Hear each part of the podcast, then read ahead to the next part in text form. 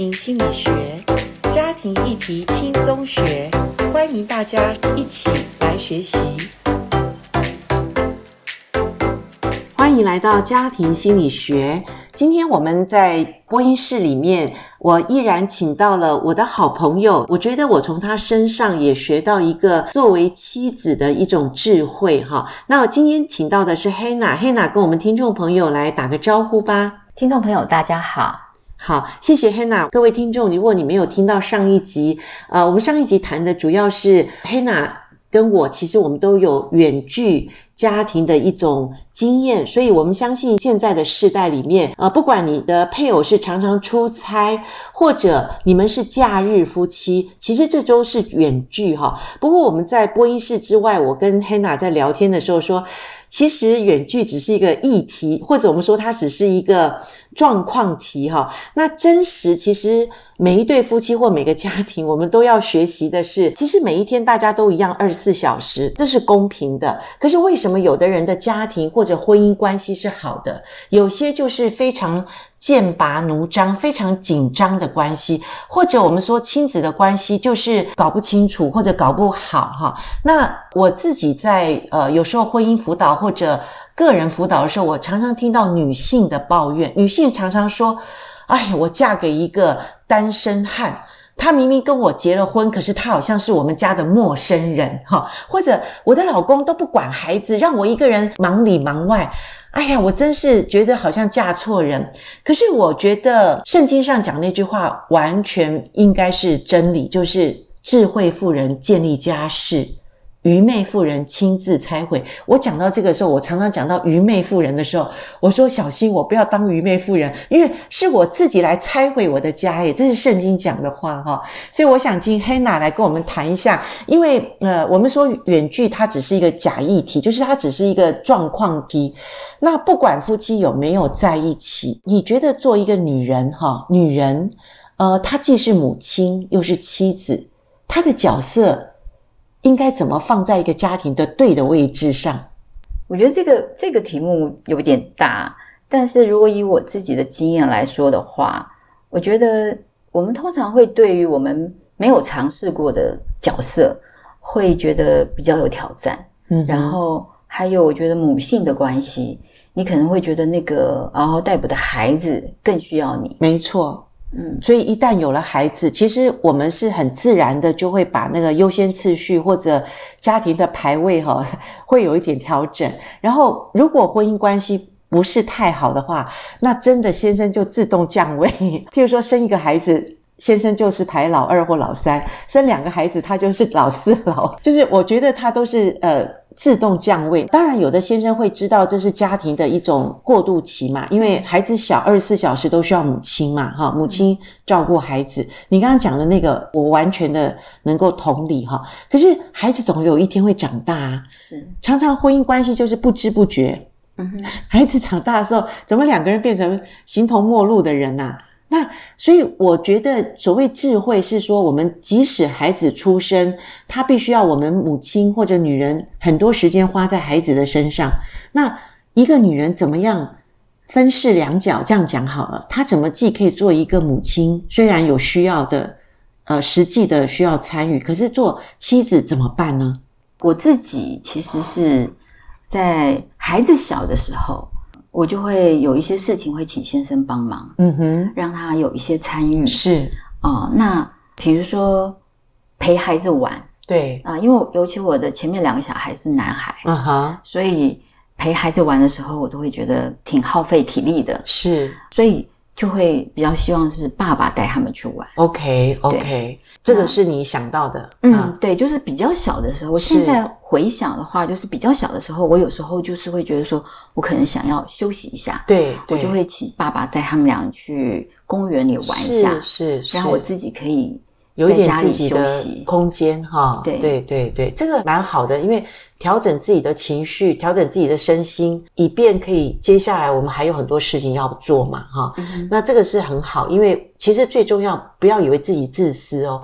有的时候我觉得妇女不够知道怎么爱自己。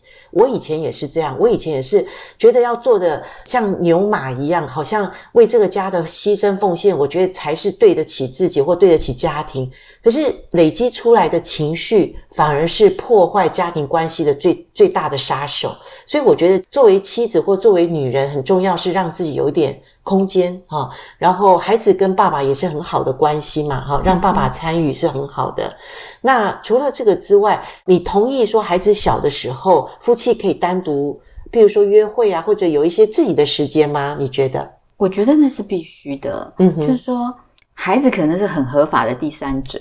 OK OK。但是，嗯，我觉得我们其实夫妻要培养一种默契。以后将来要面对他们小孩子的那个青春期的风暴的时候，才可以一起来打击主要敌人。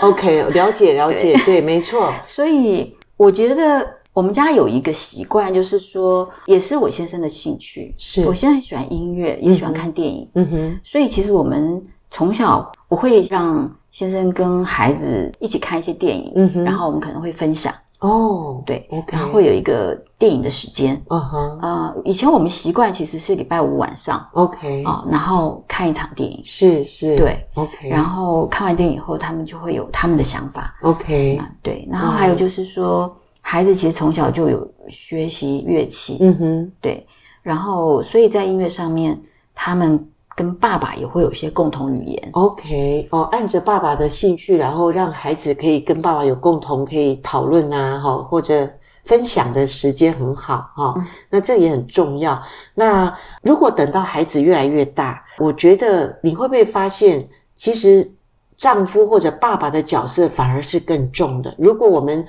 前面有铺好路，前面让爸爸参与孩子的这种生活或者一些兴趣，你会发现。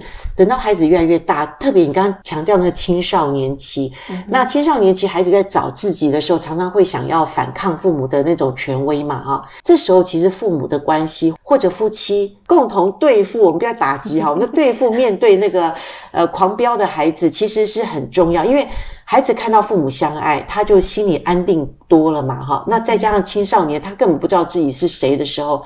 其实孩子本身也很混乱，那再加上如果父母本身的关系又不好，你想看家里的那个氛围真是不好。所以那一路以来，我觉得妻子的角色，就像我们说，她是一个为着家庭铺路的人，她为着丈夫跟孩子之间能够有一个很好的关系，我们去制造一些不管话题也好或关系也好，是不是这样子？对，就是首先我觉得。共同话题蛮重要的，嗯、呃，因为孩子随着年龄长大，他可能很多事情会，嗯，不想跟父母分享，是，所以如果有一个共同的嗜好啊、呃，那就会有对话，对，那有对话，我们才可能了解，是，对，是。那当然就是说，除此之外，我之前的一集也提过说网志这部分，所以我其实也会写到孩子的一些，呃。他们做的事情啦，发生的事情，还有呃，我怎么应对孩子？是。那先生其实就会在那个过程中会告诉我说，OK，如果是他，他会怎么处理？OK。哦，那当然有时候他也会告诉我说，他觉得我已经处理这样已经是 OK 了。嗯哼。对，那嗯，他可能觉得我也不需要太指责，是之类的。所以，嗯、呃，这个部分的话，我觉得。呃，我一直都会保持，我们只要当一个好管家，嗯哼，对孩子，嗯哼，所以，嗯，我也会，呃，希望先生来告诉我说，哎，他有没有给我更好的建议，嗯哼，啊、哦，然后，呃，怎么面对孩子，嗯哼，那当然，刚刚老师也提到说说，嗯、呃，母亲的角色可能在那个，嗯，照顾啦、喂养这部分，就是孩子比较年幼的时候，可能我们承担的比较多，对，但是慢慢慢慢。嗯，带孩子看世界的时候，可能父亲的帮助会更大。是，嗯，那这个部分的时候，嗯，所以其实我们在孩子呃逐渐成长的时候，其实我们也都会有一些家庭旅游。OK，对。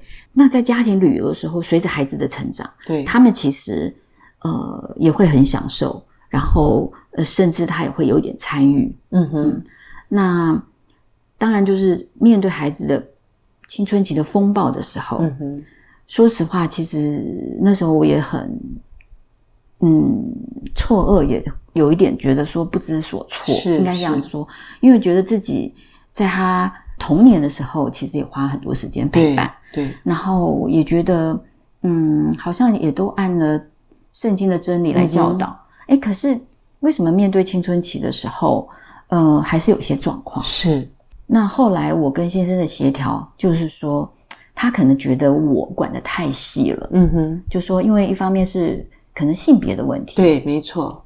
那二方面就是，嗯，妈妈管得太细，孩子可能已经会觉得很压抑，受不了。嗯嗯、所以到了青春期以后，我跟先生的协议就是，我只要管他孩子吃饱穿暖，OK，就是比较生理上需求。是。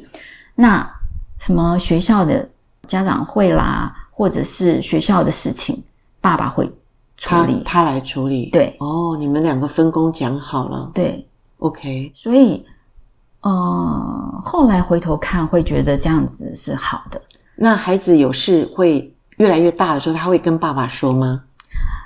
嗯、呃，因为爸爸其实跟老师的互动还还不错，对对，对，所以其实。你说孩子会不会跟爸爸说？对他自己的过程、成长的过程，或者他遇到抉择、遇到麻烦的时候，嗯，比较心理层面，孩子还是会跟我说。OK，但是，呃，但是孩子在学校的状况的时候，老师会跟爸爸联络。OK，对，OK，哦，那这样你们分工起来也不会，呃，让自己不知道应该怎么做。你们夫妻能够谈好，然后。谁应该负责哪一个部分？对，因为他觉得我管得太细，让孩子没有空间，OK，会有压力。OK，, okay 你也同意这样子？对，我也同意，因为我自己也快要崩溃了。OK，OK，okay, okay, 对，所以在焦虑的当中，其实没办法去带好孩子这样子。所以，呃，那你是三个孩子嘛？所以你像老二、老三的话。会不会就比较平顺了？弟弟的时候，因为其实先生那时候就结束外派了，对，回来台湾了，是是，所以呃，所以我觉得弟弟的青春期的时候，我觉得是比较 smooth 一点。OK OK，嗯，我觉得还有跟个性啊本身的特质都有关系哈。对对，那先生当然，我觉得最重要是你们夫妻可以一起。沟通，还有一起面对，就是反正三个孩子有不同的挑战，但是呃，你们都可以，反正怎么样的挑战来，你们都一起去讨论、去面对，这才是制胜的一个最重要关键。对，是不是？对，就是我们会知道，我们两个是同一个团队。OK，就是父母都是同一个团队。是，我们只是面临了孩子的青春期。对，那当然我们没有经验。嗯哼，那。所以我们彼此的支持很重要，对对，没错。然后彼此的 backup 也很重要，嗯、是是，对。所以我觉得这样子走过来的感觉，就是我们又一起，然后呃克服了一些困难，对对，然后就又有我们自己的故事，对，然后。其实最重要是我先看结果，你三个孩子都大了，呃，两个大的都已经工作了，老三也都已经大学了哈。嗯、那我觉得最重要是看果子嘛，你们的现在的所结出来的果子，就可以看出你们其实在那个时候的那种努力啊，那种彼此一起奋斗的那种所。栽种或者所浇灌的、所努力的东西，其实现在看到三个孩子都很健康，然后他们都各自负责，然后也很努力为他们的前途再去创造嘛，哈、嗯。所以我觉得这都是就是有好父母去帮助孩子成长很好的一个过程啊。那我想问一下，我最记得、最记得你曾经告诉我说。你们夫妻的生日礼物很特别，这个也是我从来没有听过的哈。就是呃，一般我们生日礼物就是呃送一个他喜欢的东西，去吃一个大餐呐哈，或者说呃去旅游啊什么的。那你们两个人可以这么的交心，我想交心就是说你们可以这么的坦诚，好像在伊甸园里面。赤身露体不觉得羞耻，我觉得你们可以谈到这么深入，可不可以谈一下你们的生日礼物？因为很多听众想，到底是什么生日礼物？其实我们没有生日礼物，有啊，你上次讲是结婚结婚的礼物哦，那是结婚纪念日给对方的礼物哦，那我那我记错，那没问题，还是这样一样的道理，结婚的结婚纪念日的礼物。我们结婚纪念日不一定会在真的那一天，Okay. 但我们会在那一段时间找一个有空的时间。好，那通常是会有个半天，是，我们会好好的享受那半天。是，那那个半天的时候，第一个就是我们会分享今年我们需要感恩的事情，嗯哼，然后我们也会展望一下明年我们想要做的事情。是，那第三个就是我们彼此给彼此一个权利，嗯，就是说你可以要求我为你改变什么。你可以要求我为你改变什么？嗯、这个礼物送给对方。对，就是像比如说我的话，那我就会可以要求先生为我做什么，是，或者是改变什么。曾经你们有没有呃互相给对方什么礼物？给我们透露一点。举例说，我先生曾经希望我一个礼拜最少有三天能够跟他一起，就是睡觉的时间是一致的。OK，对。因为我其实比较喜欢在晚上看书或者写一点东西，做自己的事情。对，因为好不容易孩子都上床了。对对，有自己的时间。对。那可是他就会因为这样子，他那次他告诉我说，他希望我为他做的改变就是一个礼拜有三次，你可以跟我一起上床，同时间去睡觉，就是同一个时间可以一起。哇，这有有时候不讲都还不知道我们。呃，这个影响到夫妻或者另外一方他的期待，然后可以用礼物的方式来送给他，对，好棒哦。那你曾经希望先生给你什么礼物？呃，我曾经希望我先生，嗯，可以把那个家里阳台的植物，OK，就是说，嗯，可以弄一个小小的花园那种样子。好好好，结果他也花时间。诶，其实我们有期待，uh. 但是我们没有那个一直去维护他的。不是，就是说，我觉得这个就是要看另外一个人，他是不是真的有心要做到，或者他真的可能有什么样的变化，他没办法做到。对。那当时因为我虽然提出这个需求，可是因为那时候后来他就是有个外派，嗯哼，所以就没有办法达成。OK OK。但所以说，并不是。呃，我们有需求以后，我们就抓着那个不放。OK，对这很重要哈。嗯、但是他有听到，可是他没有时间，他真的没办法去达到你的期待。那你怎么放下？因为有的人会抓着，如果关系不好的话，就说你看，你都说要送我，都没有送我这个礼物，我已经等了好久。嗯，那怎么办？他其实有说明他做不到的原因。哦，对，OK。然后呃，我后来同意啦。就是同意说，我这个提案可能就放手了。对，换一个什么东西这样子。OK，对，OK。那我觉得是可以讨论的。OK，好，可以讨论的这件很重要哦，就是我们有心能够在一个特殊的日子，然后你们能够提出这个礼物，我都觉得好厉害哦。就是呃。我送你一个礼物，是你期待我为你做什么，然后这是我给你的礼物。哇，这点我我也学习到了哈。希望我今年的结婚纪念日可以跟我先生呃问一下他希望的要什么哈，他一定会非非常的吓一跳。那我我觉得这是好温馨而且好用心的一种一种礼物哦。嗯，因为我觉得如果说夫妻相处时间越来越久的时候，其实。你会发现，你其实不太需要很物质上的礼物。没错，没错。但是，怎么样能够要到一个你你觉得你心里面其实很希望的礼物的时候，嗯、我觉得，因为他其实也不能要求太多嘛，对，就只能一个。那这么这三百六十五天里，他觉得这件事对他很重要，嗯，所以我觉得就是毫无疑问的，是他觉得重要，这是他的需要。对，那我相信你。坐在他的需要上的时候，那就是他要的。OK，对，哇，这就是真的爱的礼物诶。嗯，对啊，我觉得这是爱的礼物。是是，坐在他的需要上，而且是唯一只有世界上只有你可以做得到的。对，别人不能代替。对，对，哇，好美的这种特殊日子的礼物，听众，如果你。今天听到这一集，也许你可以试用看看。那不过我觉得关键是在 Hannah 跟她的丈夫平常就是能够花时间在一起，花时间能够谈话，即使在远距或者先生常出差的时候，他们也会利用呃一些资源，可以让对方呃去能够了解他现在做什么。他们可以彼此还是呃没有空间的距离，虽然实际是有距离，可他们心的距离却是在一起。我觉得这个才是。呃，夫妻最宝贵的地方，所以今天谢谢 Hannah 再给我们一个宝贵的一个提醒，我自己也受到益处，所以谢谢你的分享。今天我们就先聊到这边哦，谢谢大家，拜拜，拜拜，再见。